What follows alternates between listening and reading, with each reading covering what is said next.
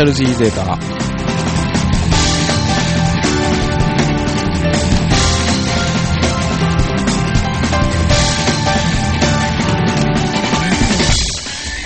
えー、どうも皆さんこんばんは、衛星明治でございます。えー、本日はですね、私、衛星一人だけというのも、坂本さんが体調不良で、えー、ちょっとしばらくの間お休みになるかもしれません。えー、ということで今日は、えー、新大阪のココールームじゃない、ココプラザがよりお送りしているんですが、ゲストの方、別に来ていただいております。この方は多分ラジオ、うちのラジオ出るのは初めてなんですけども、うーん、初期 G、イニシャル G の時代に、うん、あの、えー、まあもう、オタ関係のイベントとかに何遍か行ってたんですね。で、まあ、大阪爆音娘とか、第1回ですかね、その時に参加した時の主催者の方です。えー、どうぞ。えーどうも、ハロープロジェクトあべの支部のお西野ヒロシでございます。よろしくお願いいたします。よろしくお願いします。なんか西野さんの声がほんまにこのマイクから伝わってくるっていうのが楽しいですね。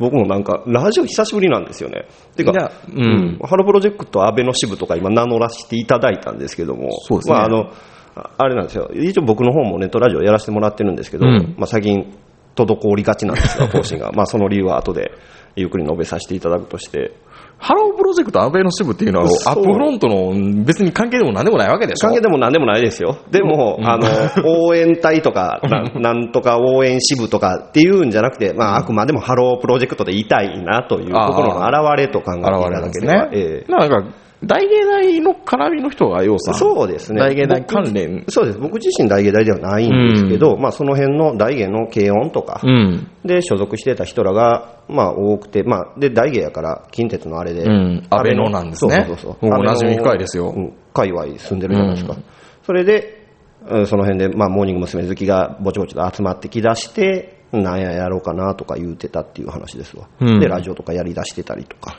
そもそも西野さんがこれ、もうダーベの支部っていうのは、いつぐらいにできたもんなんですか？いつやったっけかな？えっとね、?2003 年 ?2002 年？えっと今、今2006年ですからね。1年、2年、3年、5、4、3、2002年か3年うんか、そのあたりですね。ですよね。で、えっ、と、東京の方でずっと爆音娘っていうイベントを、ひょっとしたら聞いてくださってる中にもご存知の方いらっしゃるかもしれない。あの、起きてポルシェがそうです、そうです。やってるやつですね。そうです、そうです。うんあの、っていうのもやってて、うんで、それを大阪の方に招待させていただいたんですよ。あの、第1回大阪爆音娘っていうのをまあ、それのフィクサーやったわけですね。いえいえ、そうなんです。ダザンに招聘させていただいただけなんで。そうですね。ゲイ箱にね。そうそうそう、ゲイ箱に、道山のゲイ箱に。で、それで、あの、ハロプロアベノ支部のつながりもできたし、うんその他いろいろ22コネクションであるとか、そうですね。モータ界隈のつながりが、その時に結構バーって全部一気につながった。そうですね。その時に僕も知り合いになって、うんうん西野さんがグラフィック玩具の仕事してるよっていうことなんで。はいはいはい。仕事やりますかっていう話にもなって、ありましたね。思わず名前の使い分けがね、そう今日はどっちで電話したらいいんだろうっていう のさっき、なんて読んだらいいんですかですかって言える、言われへんやろ、それは、みたいなね。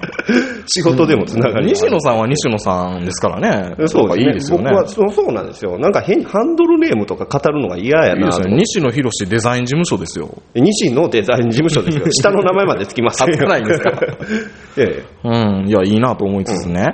いや、そもそもね、ずっと、しばらく、個人的に話したかった内容っていうのがあったんですよ。あらら話したかったりで、聞きたかった内容がね、ええ、もう何でも。モータって何なんだったんですか？モータムーブメントっていうのは何かあったじゃないですか。ありましたねでええその、そこに乗っかって、うちはラジオ最初やってたんではいすよ。はいはいはいはい。めちゃめちゃね、だからテキストサイト、このブログ全盛のこの世の中じゃない、うん2002年、2001年ぐらいの時代に、うんものすごくみんなあの、いろんな HTML のテンプレートはいはいはいはい。も拾ってきて、うんテキストサイトそうですねがね、さあ、侍魂とかあの辺出てきた直後ですわ。ブログっつうんじゃなくてうんテキサイってやつ、テキストうんテキストサイト。どう違うんやろうというのはまあねわからないんですけどね。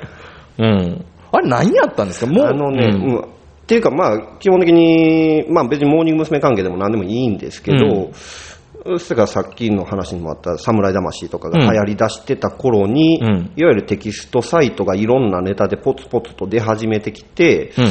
で、ハロープロジェクトネタでもいろいろ書く人間が増えてきたんですけど、その時って今のモータシーンというのかな、とは違って、えー例えば推しがどうたらとか、おたげがどうたらとかっていうよりも、うん。語るっていう作業に割と重点が置かれてたんですよ。その人間関係のアングルがどうだとか。ああ、そういえば何かね、モータプロレス、モームスプロレスとかっていう妄想を書いてた連れがいましたよ。そうそう、本当ね。そうで、それから初期のモータの人って、やっぱり格闘技とか野球とか、うん。そっちのオタの方から、オタとかマニアの方からうん。流れてきてた方が多いんですよ。ハイブリッドなんですよね、だから。ええいうふう。に言えば。そう。そう。紙のプロレスチックというか、そういう妄想を描いてみたりとか、で実際のモーニング娘。なりなんなりの人間関係を、例えばかごちゃんと辻ちゃんがこう盟友でどうちゃら、この友情はどうたらで、うん熱い男の物語だって語ってみたりとかっていうのがテキストサイトベースで行われてた。女やのにね。そうそうそうそう。女、まあまあそうなんですけどね。で、それで、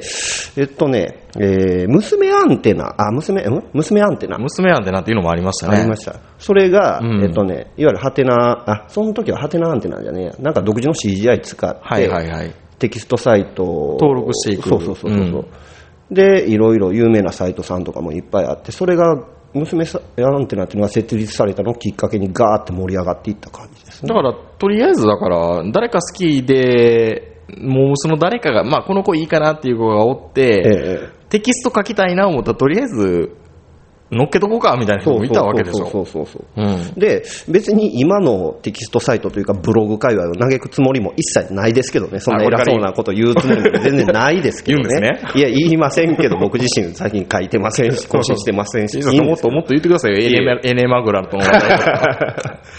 あのじゃあその話は後でいやしましょう いや、なんか、言うつもりもないんやけど、やっぱり当時の、まあ、サイト数も少なかったじゃないですか。あれで少ないんですかね。うん、やって、そのやっぱり語るっていう作業に重きを置いてた部分があるんですよ。で、今うん。は別にそれがいけないわけじゃないんですけど、うん。現場リポートとか、うん。慣れ合いで誰々さんが来て、うん。えー終わってからカラオケ行ってとか、楽しかったよまあそそうそう。それが別にいけないわけではないんやけど、うん。語るという作業、モーニング娘。を語るっていう作業についてうん、重点を置いてるわけではないから、から当時の状況と比べると、内容が薄いって言うと怒られるけども、いや、まあ、内容が、うん、まあまあ、大体おし言いたいことは分かってくださるかなとは。わかりますよ。うんてか、モーニング娘。自体もなんか体力がなくなってきて、もうわからないじゃないですか。うんもう最大何人いたんですか ?12 人 ?10?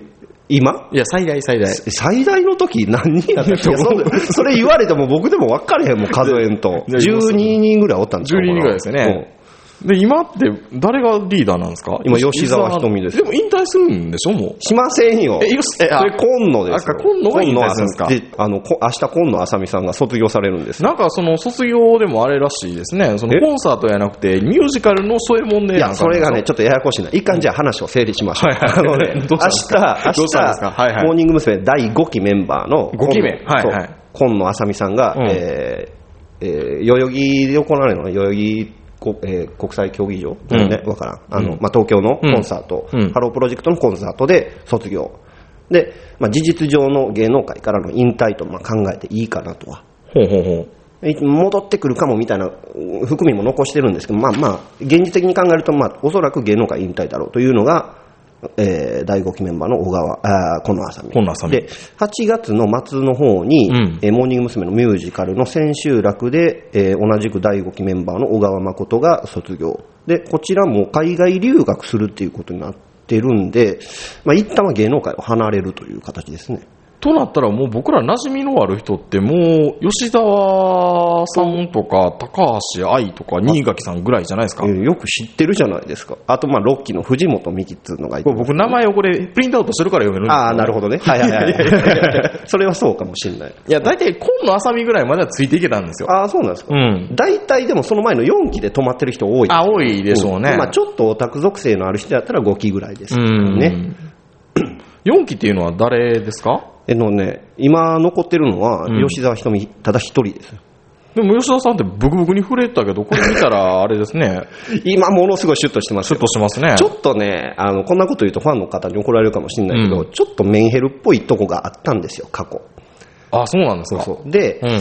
えっ、とね、ちょっと精神的に不安定なんかなっていう素振りがうん見え隠れするような時期とかがあって、まあ別にそれで過食症やとか言い切るつもりもないですが、うん実際それでまあ多分ストレス太りやとは思うんですよ、ね。でもなんか女の子のこの、そうそうね、15歳からこの時ね20歳ぐらいの変遷見てるようで楽しいじゃないですか。で、最近あの、フットサルやってるでしょ。女子芸能ガガッタスですか？ガッタスブリリアンチス HP2 のあのプロジェクトが。き北川さんがやってるやつですね。そうそうそうそれやっとるんですけど、それやり出したあたりから急に痩せ出して、それがストレスの発散になったんだか、その、キャプテン務めてるんで、はいはいはいなんか精神的にその、なんですか、強くなったと。PHP 文庫的な言い方すると、こう、これ、なんですか、ポジションが人を育てるっていうんですか？立場がね。そうそうそうそうそういうようなことがあったのかもしれないはいはいで精神的に落ち着いたのか何なのか。うん。で、矢口が急にあんなことになっちゃって、脱退して、で、リはいはいーダーを、い一瞬だけね、飯田からうん矢口がリーダー引き継いで、で、一瞬でもうあんなことになっちゃって、辞めちゃって、すぐに吉沢がリーダー交代したんですよ。そうですよ。もうこれからこれ1年以上経つんですよね、もう吉田さんリーダーになってほんなら。ああ、そうなるかな？矢口そんなもんもあれですね。そうそうそう。そんなもんです。でも全然世間騒がれてないですよね。全くそうですよ。うん。だってね、コンコンはね、明日ね、芸能界からいなくなるんですよ。そら、昔からしたら有識事態ですよね、有。識、有々しき、まあ悲しいな、寂しいなという。だってこの、ドジっ子キャラでしょ？このあざみで最初のコンサートで、なんか転落して足の骨折って、ああの、歌番の収録の時何でしたっけ？ね外れ1位かなんか言って言われてたじゃないですか。ああまあ、っていうか赤点、そもそもうん。入るときに赤点やって言われてましたからね、うん。そういうキャラクターでしたからうね。ん。それがずーっと、てか、そのさっきの話にも出たハロプロ安倍の支部うんでもそうやし、うん。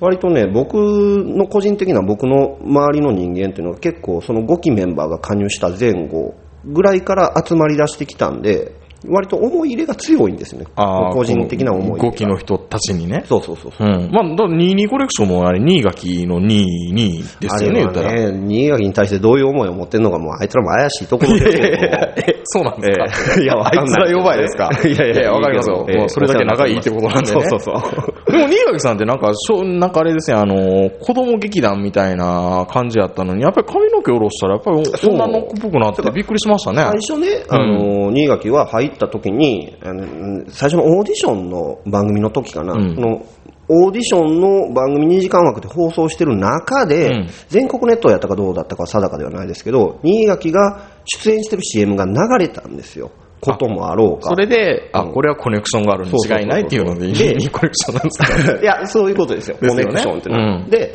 それで、最初のコンサート出た時とかも、コネガキとか、うん。これが。やめろとかっていう、非常にひどい罵声が浴びせられたりしてたんですけど、ある時、えっとね、モーニング娘。桜組乙女組とか活動し始めた時ぐらないんかありましたね、そんなん。その時にワンレンっぽいイメージにしてみたりとか、前髪を下ろし始めたんです。で、それからちょっと経って前髪もちょっと切って、うん前にあのバランと下ろすようになってぐらいから、いわゆる角変って形になりました、ね。確変ですよね、本当に。うん。すごい。まあ今僕はあの一番推しておる方なんですけど、愛してます、はあ、いや、でも本当にね、ええ。まあ、モームス自体が、まあ、あまりパッとしなくて、でもなんか知らないけど、ネット見てたら、Berryz工房の話が出てくるじゃないですか。ねみんなそっちにシフト行ってるでしょ？シフトしてるでしょ？今、今そうやから、モーヲタで、うん。うん他の対象見つけた、見つけてシフトしていってるって言ったら、 Berryz工房か AKB かぐらいでしょうね。AKB って秋葉40何本でしたっけ？ただ、AKB にはまろうと思ったら、うん東京の秋葉原に結構行かないといけないでしょ。僕らは難しいですかそうそう。らねそれ。から地方は難しいから、うん東京の人は結構ハマってるんですよ、うんやっぱり。だけど、地方だとそれが難しいんで、うんやっぱり今、ベリーズですかね。と、あと、その、ベリーズ工房っていうのは、モーニング娘。の妹分で、えーハロプロジェクトキッズからの選抜メンバーでなってるんですけど、残りのメンバーっていうのがおったんですよ。ん非ベリって言ってたんですけど、非ベリーズ工房のハロープロジェクトキッズっていうのがおったんですけど、な、なん、なんですか？要は、は、何？あの、あぶれ者っていうことですか？あーまあまあ、ベリーズ工房には選ばれる選ばれなかった。が、えっ、とね、キュートっていうグループを、もう結構前になるんですそんなんあるんですか？そうそうそう、結成しまして、はあこの間もね、あの、大阪の千里セルシーで、あの、握手会みたいなのやってましたよ。僕 もはあはあ、行きましたセルシーでね。そうそうそう。はい。あ、これよくやってるんで、やってますね。えーハロプロだけじゃないけど、結構イベントやってるんで。えーそういうのがあったりとか、最近はそれからハロープロジェクトエッグっていうのができたりね。エッグってこのイエーイのあの、エッグポーズのエッグですか？え、いや、卵のエッグね。ああの、ハロープロジェクトの卵。ひよこクラブみたいな感じになり言うてみたら、あの、エッグクラブのはいはいはいエッグクラブね。はいはい。で、うーん、他にも候補生、あ、最近韓国の方入りましたね。エッグに。エッグじゃないのかな？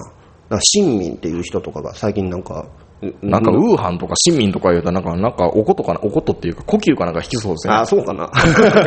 なんか今、ジャニーズもあれでしょ？なんか変なユニット組んでるでしょ？なんかタイかなんかから、あー、なんかあの、今度の多分バレーボールで出てくるはずですよ。えー、あ、そうなの国際派ユニットみたいな。あ、でもなんかそういう動きひょっとしたら芸能事務所の中でいろいろ睨んでるのかもしれないですね。アジア戦略ということでね。そうそうそうで、多分それ向こうですでにタレント活動されてた方のように思う、その市民って人ほうほうほうほうちょちょっと未確認なんですけど、うん向こうの方で別にオーディションして選ばれたわけでもないから、うんなんか向こうとのパイプ、事務所同士のとかなんかあるんかもしれないですね。ほうほうほうちょっとまあこの辺は未確認でなんかでもだから、ハロープロジェクトっていうこのアップフロントエージェンシーのやつを見てたらもうよくわからないんですいよね。やーだから、うん昔はね、そのよくわからん、昔も今もよくわからんかったと思うんですよ、あのマニア以外は。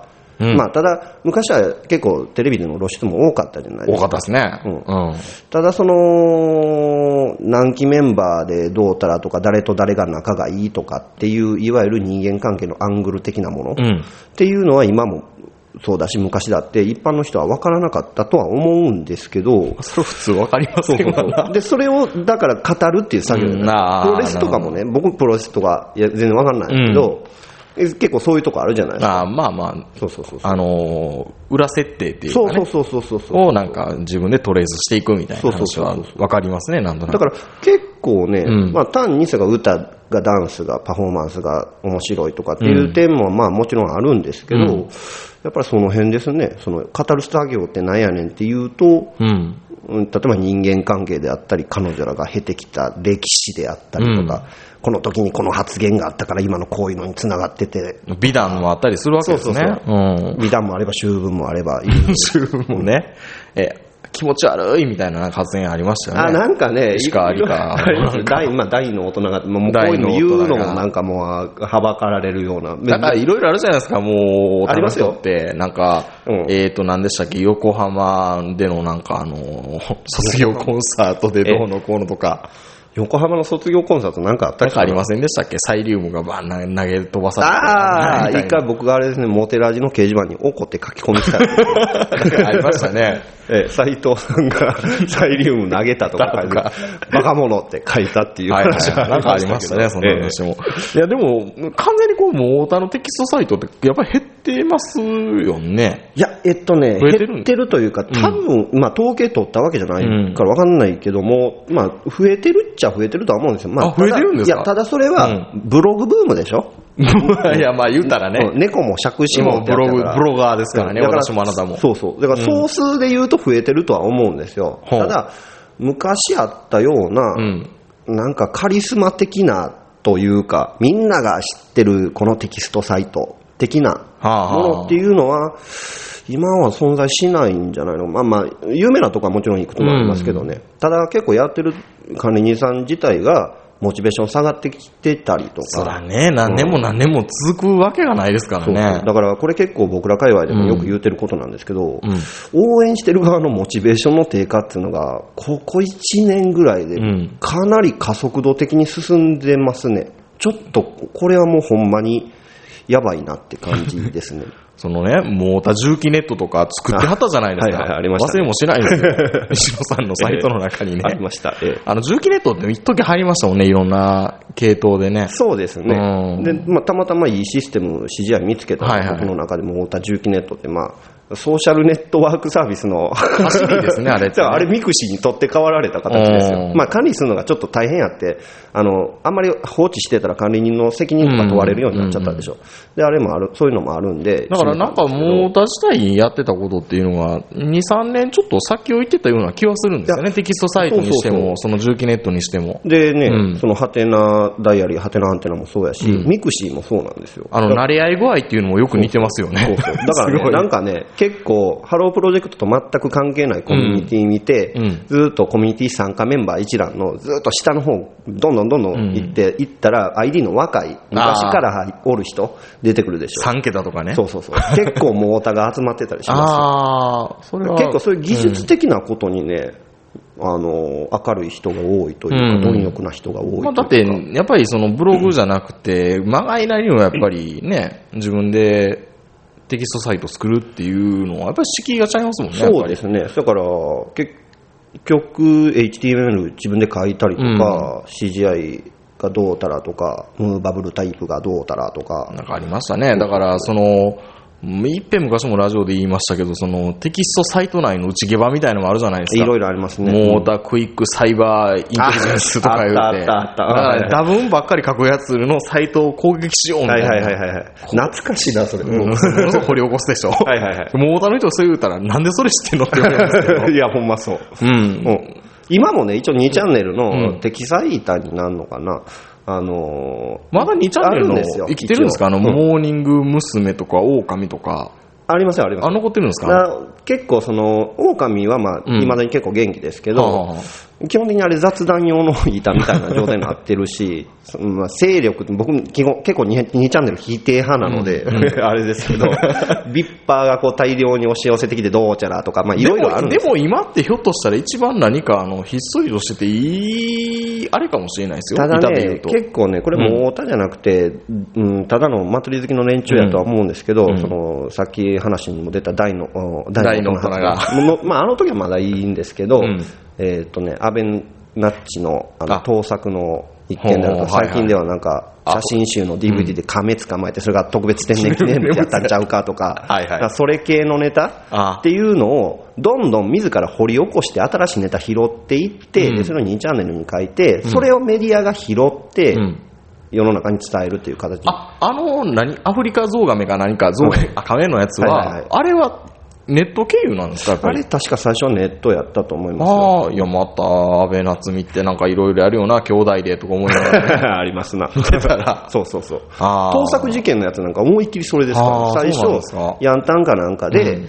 読んだポエムが、うん。えー誰だったか忘れたけど、誰かのアーティストさんの詩と一緒やっていうのを気に入ったからメモしちゃったの？そうそう。それを2チャンネルで誰かが指摘して、うん。でどんどん荒探しをするしていくスレッドっていうのが2チャンネルの狼であったんですよ。すごいチェック機能ですれを、うん。そうそれを太田自身がやってたんですね。それが安倍アンチがどうたらとかなんかそういう内ゲバチックな話もいろいろあって果たして本当に太田なのか。あアビルソーダアビル U のソーダの直後とか、うん。ちょっと引き継いだみたいな形だったんですよ。祭りの熱さを。あそのあいろいろあるんですね。そうそうそうう。ん。でそういうのもあったと思うんですけど、うん。それ関係があるから結構なんか、う今いわゆるファンサイト的な純粋に愛を持って接してるようなうん状態ではないので、今、2チャンネルの方は。まあ昔からそうですけど、2チャンネルですから、ね。2チャンネルですからねそうですけど、うんで最近特にそういう面が非常に強いですね。いやでももうでもモーニング娘。自体も解散解散言うててなんやかんやで解散せずに3年ぐらいずっとやってるじゃないですか。そうそう。毎年言われるんですよ。ってことはまだやるんでしょ、ええ。何年も？でっていうかね、もう8年目になるのかな、デビューして。もうメンバーオリジナルメンバーも誰もいないですからね。そうそう、もうだいぶ前に一人もいなくなって、うん。てか今はね、ラブマシーンとか歌ったとしても、ラブマシーン歌ってた当時のメンバー一一人もいないですね。うんそういう状態になってますから、女性アイドルグループでうん。7年とか8年とか、これ前代未聞の長さなんで、これ逆にあのギネスに挑戦みたいな。いやもう本当そういうレベルです。よね。普通だって。1年、2年、2年持ったら長えなって話ぐらいのレベルです。だってこんなゴロゴロメンツ入れ替わって大人数で出たら洋楽のヘビメタバンドよりがすごいじゃないですか。そうそうそうそうそう、キングクリムゾンみたいな。誰やねんお前。原型ないやんみたいなね。うん。だから、結構前人未到のレベルには達してるんで、うんこれからどうなっていくかっていうのは正直誰にもわからない。で、事務所的にうん、これは宝塚的なものを目指してるんじゃないかとか、ジャニーズ的なものを目指してるんじゃないかとか、いろいろ憶測は飛んでるんですけどね。うん実際のところ事務所どう考えてるかも僕らわかんないんで。でもアップフロントってね、うん僕らその芸能通でもなんでも井上構造でもないんで、はいはいはいええよくわかんなかったんですけど。いろんなタレントおるんですね。まあ、堀内隆夫自体は分かってたし、うんうんうん田中義武とかね、はいはいはいはい。まあ、このラジオでおなじみの人たちじゃないですか。はいはいは一番びっくりしたのは、誰かな？兵藤由紀もそうやったあ、んですね。そうそう、雪音もそうですよ。うん。バンバンとかもそうですしね。長井健二。あ、長井健、なあ、そうそうそう。なあ、もうそうなんですよね。あ林真也とか。林前もびっくりしましたそうね。そうそう。うん。いろいろいてるんですよ。うん。最近結構、僕も他の芸能事務所のこと知んないですけど、うんスポーツ選手と契約したりとか、ありますよお前そこにおったんかとかっていうの多いじゃないですか。んだからアップフロントも、アップフロントって言ったら結構イコール、んハロプロみたいな、モームスみたいなイメージある人もあるかとは思うんですけど、うんそもそもは演歌系の事務所なんですよ。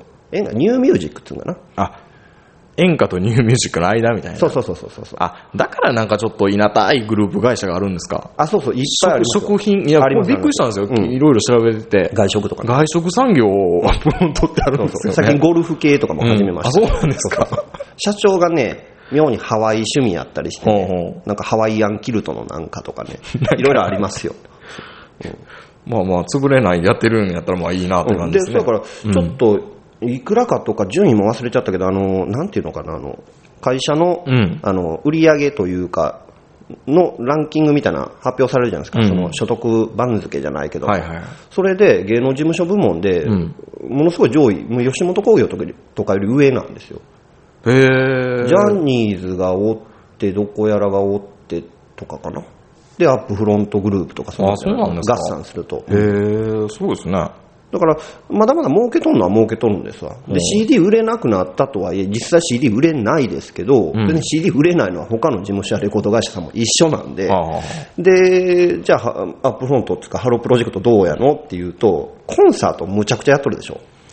あれ、工業的にはすごいですよね。そうそう。ものすごい数売ってると。うん、で、実際素人なんで分かんないですけど、ん。大体こんぐらいかなって諸経費とかでどれぐらいか見積もって計算叩いて、計算機叩いてみても、明らかに結構儲かっとるんですわ。え、でも、アーティストってこんなん、なんかビーズとかあんなんやったら、うんコンサートなんかファンサービスなんだよ、そうそうそう赤なんだよって言うじゃないですか。基本的にはトントンか赤かどっちかで、グッズ収入で真っ赤なってるなんか感じ。ものすごく、だからそういう意味では演歌系なんですね。そうなんですブ板営業地区ですよね、すごい。で、利益率が非常に高い商売をやってるというか、コンサート以外にもグッズ売っとるでしょ？でも、グあグッズってそんなに売れるんですか？めちゃくちゃ売れますよ。あれそのプロレスと一緒か？でそうなったらグッズってのが、んまたこれひどくて、うんあのね、まあ、なんやろうな。T シャツとかそんなんやったらいいんですけど、うん。DVD とか、ファンクラブ限定 DVD とかそんなんやったらいいんですけど、はい。生写真売っとるんですわ。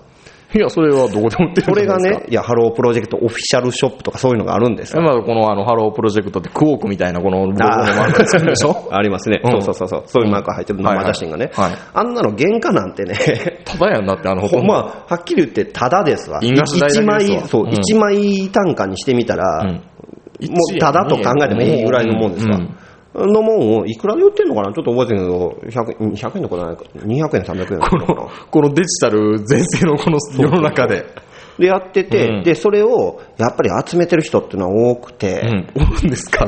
コンプリート目指してたりして、で、やっぱりそれなりのマーケットというか、ヤフオクとかでは、好きな人が集まってきて、値段がどんどん釣り上がっていったりして、何万円もつくものが出たりとか、それを手に入れるために、やどこやらのイベント限定やから、うん。前日に乗り込んで並んで争奪戦が繰り広げられたりとか。でもやっぱり結局並んではる人は、うんほんまに写真好きで集めてはる人か、バイヤーか、バイヤーもいるんですね、どっちかですね。うんうんまあ兼ねてるかね、両方。あでもちゃんとな、モーニング娘。というこの、何、け経済圏はうんう、んまだ成り立っていや、るんですね。成り立ってますよ。全然成り立だってますからなくならないんですね。そうそうそう。だってこれ、やめる、それは確かにね、まあ、うん今やめるっつってももう遅いかもしれないけど、うんその絶頂期でやめるとかやってたらかっこよかったかもしれない。かっこいいですよ、普通。だから絶対何、うん、こんこんなんだって聞かないでしょ？今、モーニング娘。の新曲なんですか？けど、僕答えれないですからね。そうそう、アンビシャス、やえー野望、うんなんかアンビシャス、そそんなんがあるんですよね。知らないでしょ。浜崎あゆみの曲か言われても、あアンビシャスあゆねって言いあそそう。そうそうそうそうそう。全然知らないですよ。うんやけど、十分マーケットとしては動いてるし、こんなの、いくら市場規模というか、その世間での話題性が少なくな、小さくなったとはいえ、うん動いてるお金はかなりの大金が動いてますから、いまだに。やめるっつっても、儲かってんのにって話になりますよ。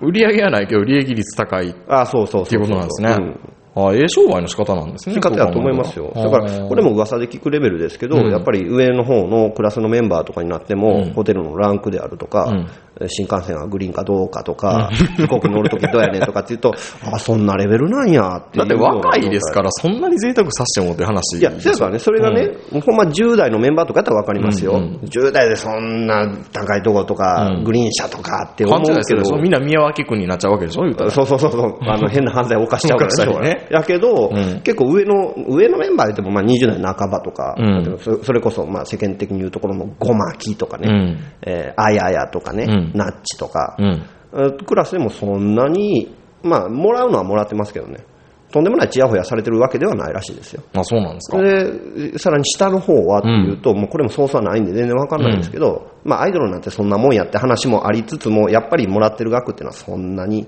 大したことはないでしょうねっていう話もありますな。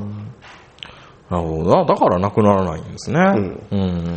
だから結構その会社自体がコングロマリット化してきてるというか、あれね、ほん。まグループ企業みたいなびっくりしましたよ。噂には聞いてましたよ。ええ。飲食系結構あるよっていうのは聞いてたんですけど、いざ見たら、僕らひょっとしたら東大阪あたりであるんちゃうかと思うようない店やも。ほんまね、わけわからんこと、多分これ全部把握してる人間いてないですよ。うん。そんなことやってたのってびっくりするときありますからね、ううん。提携事業でどこやらぞ組んでとか、そんな話も、ねえ、なんでそんな話出てくるのみたいな話いっぱいありますから、うん。細かいことはいっぱいやっておりますわ、まあ、僕らモーターはお世話になってやるなってる会社なんですけどね、そうですよね。えーまあ、文句言いたいこともいっぱいありますけども、えーということで今日は、ハロープロジェクト安倍の支部、あはいはいはい、お招きしての放送になります。ええーよろしくお願いしはい、ます。お願いします。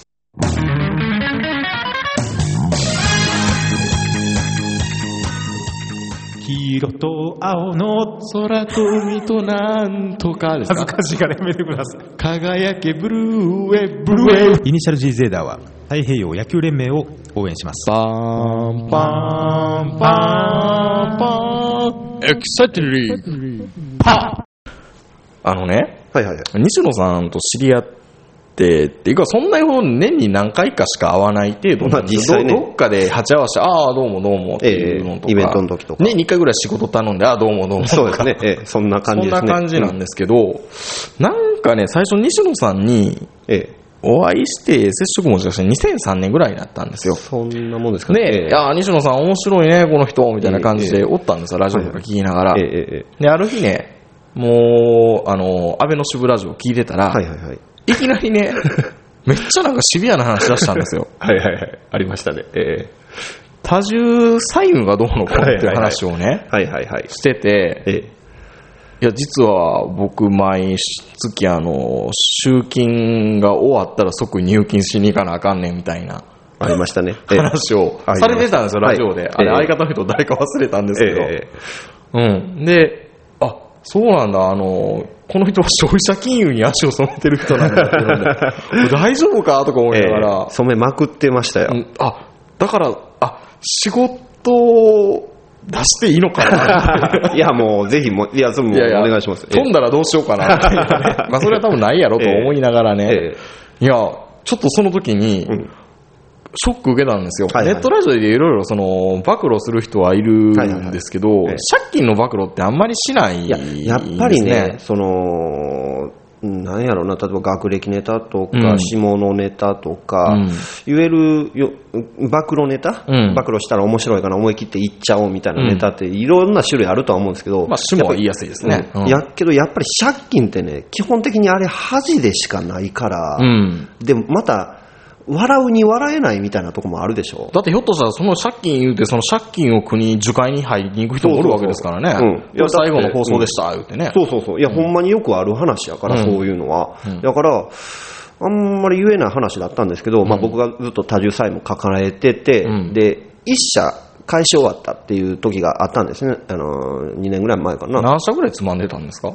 6社か ?6 社。ぐらいです。ことはもうメジャーはもう大概いってるってことですね。竹藤だけ断られましたけど、ああの、自転車操業になってる時に申し込んだから、やってんけど、まあ大概持ってましたよ。で、で一社だけ、まあそれは額の少ないとこやったんですけどね、それ返した時にうん自分のやってるブログで、うんえー、タラタラタラタラハロプロジェクトのことを書いて、最後の方に、えー一社完済しましたって書いたら、かなんか、なんかその時たまたま書きたかったんですね。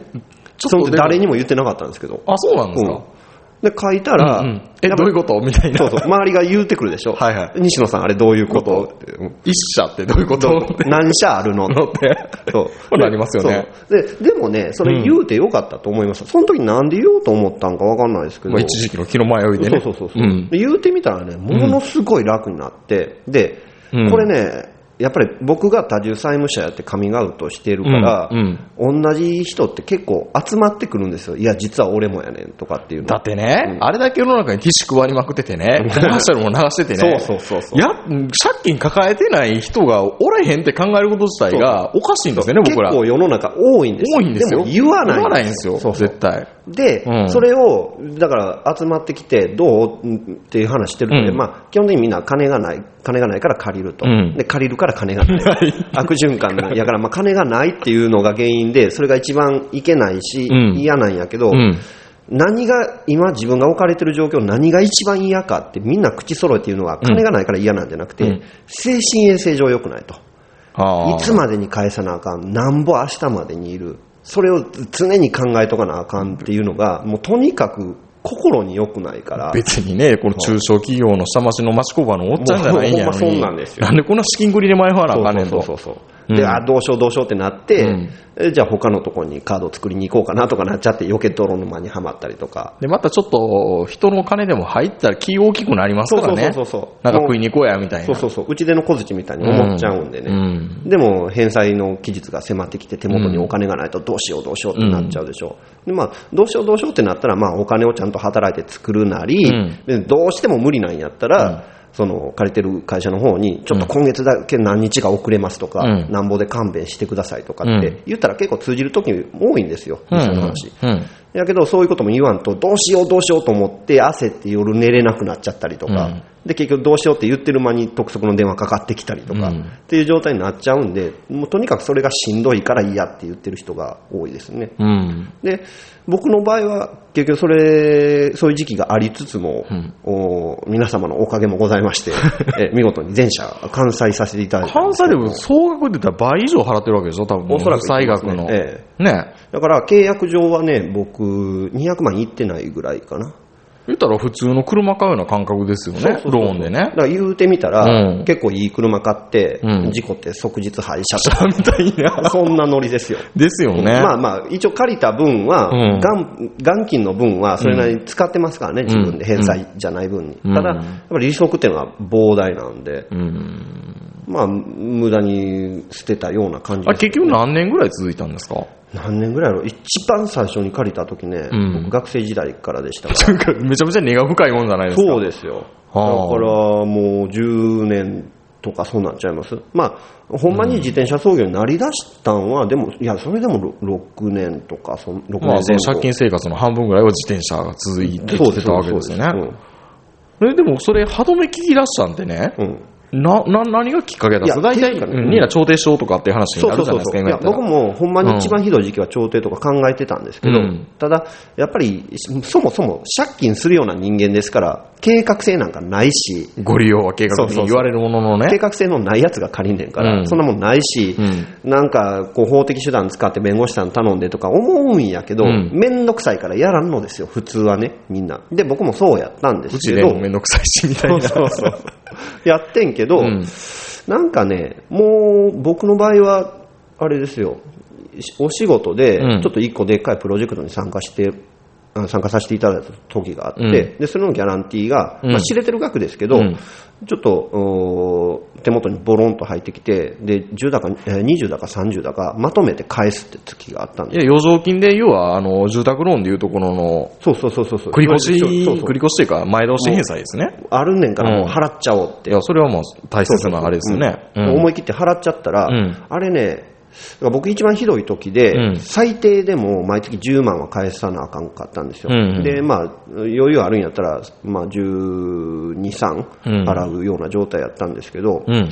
それがボロンと返しちゃうと、それが利息が結構減るんで、ああ。ある程度のライン割るとね、うん。それまでの調子でうん。入金していってたら、どんどんどんどん減っていくんですよ。あ、だから、やっぱり、無理してでも、ちょっとほんま余剰あった時はガーンって返したら楽になる絶。対その方がいいです。だから、まあ当たり前のことなんで当たりすけどね。前だよそう。結構ね、うんだから金借りるやつって、うん利息っていうものを、福利っていう概念もないですからそうそうね。そんなにね、意識しないで借りてるんですよ。うん。まあそんな、実際例えば1万円借りましたって、うん。そんな全然大したことないですよ。うん。じゃあ100万借りてたら1ヶ月なんぼやねんって言ったうん。ら結構な額ですから、うん。それをあんまり考えないで借りて結果そうなっちゃってるから、うん。あるんやったら手元にちょっとでも現金が、うん。あるんやったらうん。返した、もう生活厳しくなるの覚悟してでも返した方がいいですね。で、ある程度こうしたらめっちゃくちゃ楽になりますわ、やっぱり。おー何万ぐらいが楽になりました？僕の場合どれぐらいやろな7、80ぐらいかな。ぐらいから。利子がもうあんまりうん。つかなくなってくる。で、たまたまその時、僕がレギュラーでやらせてもらってる仕事のん量、毎月いただく量っていうのはちょっと増えて、うん収入がちょっと若干増えたっていうのがあるんですよ。はいはい。で、それも調子に乗らずに、うんちゃんと堅実に返していってたんですね。うん返済に回していってたんですね。ほうほうほう。で、行ってたら、あーまあ、100あったのが7、80に減り、うん7、80が5、60に減り、もう、あれ、先月60あったのに、もう今月40とか、もう下手したら僕20返してた時とかありましたうからね。ん。で言ったらそれだけ利息も減るし、うん。どんどんどんどん加速度的に減っていっちゃって、最後の方はもう、ぼあれですだからね、なんか寂しいなとか思ってましたからね。あ、もう返済行かなくていいんや。この窓口も今日で最後かそうそうそうそうそうそう。そんな感覚すら覚えましたよ。嫌やからずっと500円単位で返すとかなんか だって今まで10年も付き合ってた会社とかあるわけでしょ、うんあなんか寂しい思いもありましたよ。あ、そうですか、あれだけその世間から疎まれてる、愛なんとかとか。愛なんとかとかいろいろありますけどね。うん。愛なんとかも借りてたけど、ん ありましたよ。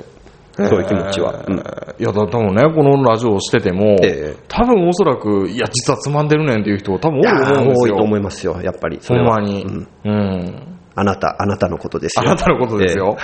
本当に。ええだからね、うん僕の場合は、とりあえずそういう割と経済面でも、フリーランスですからね。そうそうだから、すごい波あるんですよね。そうなんですよ。うんない時全然ないし。うん。ある時ほんまありますある時はからね。まあ、自分でもやらしがあるんですあるんですよただ波がある。うんその波が、いい波がついた瞬間がちょっとあって、うんその時に返済にガッと返したから、うん楽に、楽な波に変えることができたんですよ。ほうほうだから経済的なところでは僕はそういうところで恵まれてるんですけど、そうですねうんまあそういう方もいらっしゃるやろうし、会社員堅実にやってらっしゃる方も、まあちょっとずつ返すとか、ボーナスでどうとかいろいろあるんでしょうけど、うんとりあえずさっきも言ったけど、精神衛生上良くないと いうのがあるんで、僕みたいにこうやってカミングアウトできるっていう性格の人は珍しいとは思うんですよ。やっぱり恥ずか恥ずかしいですか、恥やから。そうですね。つまむみんなやってる人、ラジオやりゃいいのにね。やりゃいいのにね、い天い才ラジオネタになりますよ、これ。ねうん。うんやから、まあ難しいかとは思うんですけど、ほんまに親しい、親しい友人とかにね、僕も一人だけおったんですよ。あ、うん二人おったわ。うんあまあ、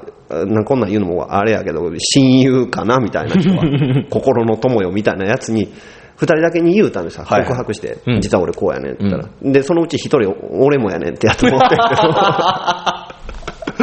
やっぱそうなんやって思って、はいはいそうそう。で言うたらね、うんものすごい精神的に楽になるんでね。うん。それはおすすめしますよ。うん、本当に。まあ、対話が必要やってことですね。そうそうそうそう本当にね。で、結構間違った道に走りやすいんですよ。僕も一番ひどい時期、あれでしたからね、ブブカの後ろの方とか乗ってるね、金運ペンダントあですか？の闇金町に、うん手出しそうになってましたから。だあからそう、どう考えてもあんなの手出したら一貫の終わりでしょ。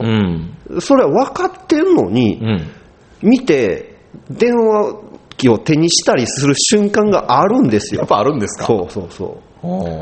だからそういうのは避けないといけないので、それこそ自殺とかね、うん。なっちゃうと問題やから、問題とかいけないからわけやから、うん。ほんまに精神衛生上、非常に厳しいところに達してる人は、もう知り合いに言うなり、もう言うだけでだいぶ楽に言うだけでまた止めますからね、多分。そうそうそう大丈夫かとか。そうそうそうそう飯出したるわとかね。うん、ありますよ。なるはずですからね。ああじゃあもうもう今本当にあれですね、もうその今の借金がなくなった状態やから、プラスになる一方じゃないですか。いや、そうですよ。だから僕、あの、ついこの間、車を買いました。あそうなんですか。えーえーあの、多重債務者の皆さん、借金を返し終わると、車が買えます。えそれはローンですか？あローンです、ローンです。ローンであの、中古車ですけどね。あーの、まあ、今乗ってる車が潰れちゃったんで、ああっていうだけの単純な話で。とですすね。車のローンやったらね。ですし、僕もずっと多重債務を抱えてた時は、大好きな風俗も禁じていってたんですけども、禁じていってた、まあ、ひどくなってからは禁じてたんですけど、うん。もうやっぱり会社終わってからは、バンバン行くというとおかしい話ですが、まあ、あの、まあ、たしなむ程度に。でもだから、あれでしょ、えき基本的にね、大体若い人で借金に溺れるってパターンは、ギャンブルか風俗、まあそうそうどっちかでしょ？きっかけはそうです、うんギャンブルか風俗かどっちか。で、途中から返済のために借り入れうんっていうパターンですね。大体そうですわ。そうですよ話聞くねと。うん。大体風俗って話よく聞くんですよ。はいはいはい。誰かに連れられて行って、すっごい良かったんですよね、最初。なんだこの素晴らしいものこの後、多分なっちゃったんでしょうね。うん、でしょうね、うんうん僕もそうですわ。うん。うわ、こんな世界があったの、くわーみたいな。お金で解決できるんやと。金で解決できんやったらそれでええやんみたいなね。でも俺お金ないしな、あ、なんかこの間テレビで宣伝しとったな。あの看板のとこ、黄色い看板に行っちゃおうとか。うん。えー行ったら、免許証でも保険証でも持ってたら、最初はまあ20ぐらいから借りれるでしょ。うんで借りたら、そういう楽しいお店に行ったら、うはーっていい思いができるんで、うん。みんなやっちゃいますよね。あれもね、ばパチンコ屋の隣に大体そういうね、そうそう契約機もあったりね。うん。歓楽街の近くとかね。うんなんかね、一個びっくりしたんがね、あの、知り合いに聞いた話なんですけど、何やったかな、あの、大阪府警警察官室の近くかな、あの、赤切符、交通の赤切符とかはいはい切られて、うん結構大きい、えー大金の反則金を払わないといけない。はいはいはいなんかの施設がある門間とかそんなんかもしれない、うんそれの近くにもあるらしいです。レイクとか。そうそうそう。ようでけとんな世の中って思うねんけど。組んでんねやろ、お前ら実はね。なんか、だからやっぱり出出店というか、まあ、ニーズがあればそこに、ね、考えてると思いますよああるでしょうね。で、あるから便利でやっちゃうし、んうん当然歓楽街にもいっぱいあるし、あーでも西野さんのこのね、やっぱり借金の話は聞いてものすごいね、爽快でしたからね。いや、あのねまあある意、味。しかもね、これ、うん。ハッピーエンドなんで、僕の場合。いやいや、ハッピーエンドじゃない場合もありますからね。今はね、そう、うん。当時は地獄でしたけど、でほんまにね、リアルで僕、自殺は考えてましたよ、やっぱり。あ、そうなんですか、うん。あの、富田林の山奥で死ぬ思ってたんですか？うん。てかね、あのね、能動的に飛び降り自殺しようとか、そこまでは思わなかったんですけど。だから、車乗ってて、ふそうそうそう。わーって間引かれるみたいなのは。そうそう。いや、ほんま車運転してる時は、結構ね、もうほんまに何秒間か目閉じたこととかありますよ、意識的に。このまま、こう目つぶり続けてて壁に当たったらどうなんねやろ、俺みたいな感じでしょうね。そうそうそうそうだそれもありますよ、だっいて。や、それをほんま、僕ね、うんだからそういう、うつっ気とかが、うんお前全然ううつ病にならなさそうランキング第一位みたいに言われるような性格なんですよ。うんうんうんでその僕が、そうなってた時期もあるぐらいの力を持っとるんですよ、借金って。いや、普通に暗黒面のコースを。ねうんああ、でも西野さんもやっぱり原因は、まあ、風、風俗風俗ですよ えね。えちょっと口つぶんじゃいますけど。えでも基本的にだから、西野さんって今だから、まあ、グラフィックのお仕事もされてるし、ええそうですええまあ、どちらかというと、そっち系の仕事もしてるんですよ。そうですね。まあ、でも言っちゃって結構ですけどね。まあまあ、そっち系の風俗誌の そうそう。某風俗情報誌の編集というかデザインです。ね、外してる注なんですけどですよえねえ。その辺でね、ええまあちょっといろいろ風俗のお話があるんで、次のパートでは、あ、はい。風俗の話を。いいんですか？そんな下の話で。いやいや全然大丈夫ですよ。ええええええ話したいと思うんですけはいどね。はい。お願いします。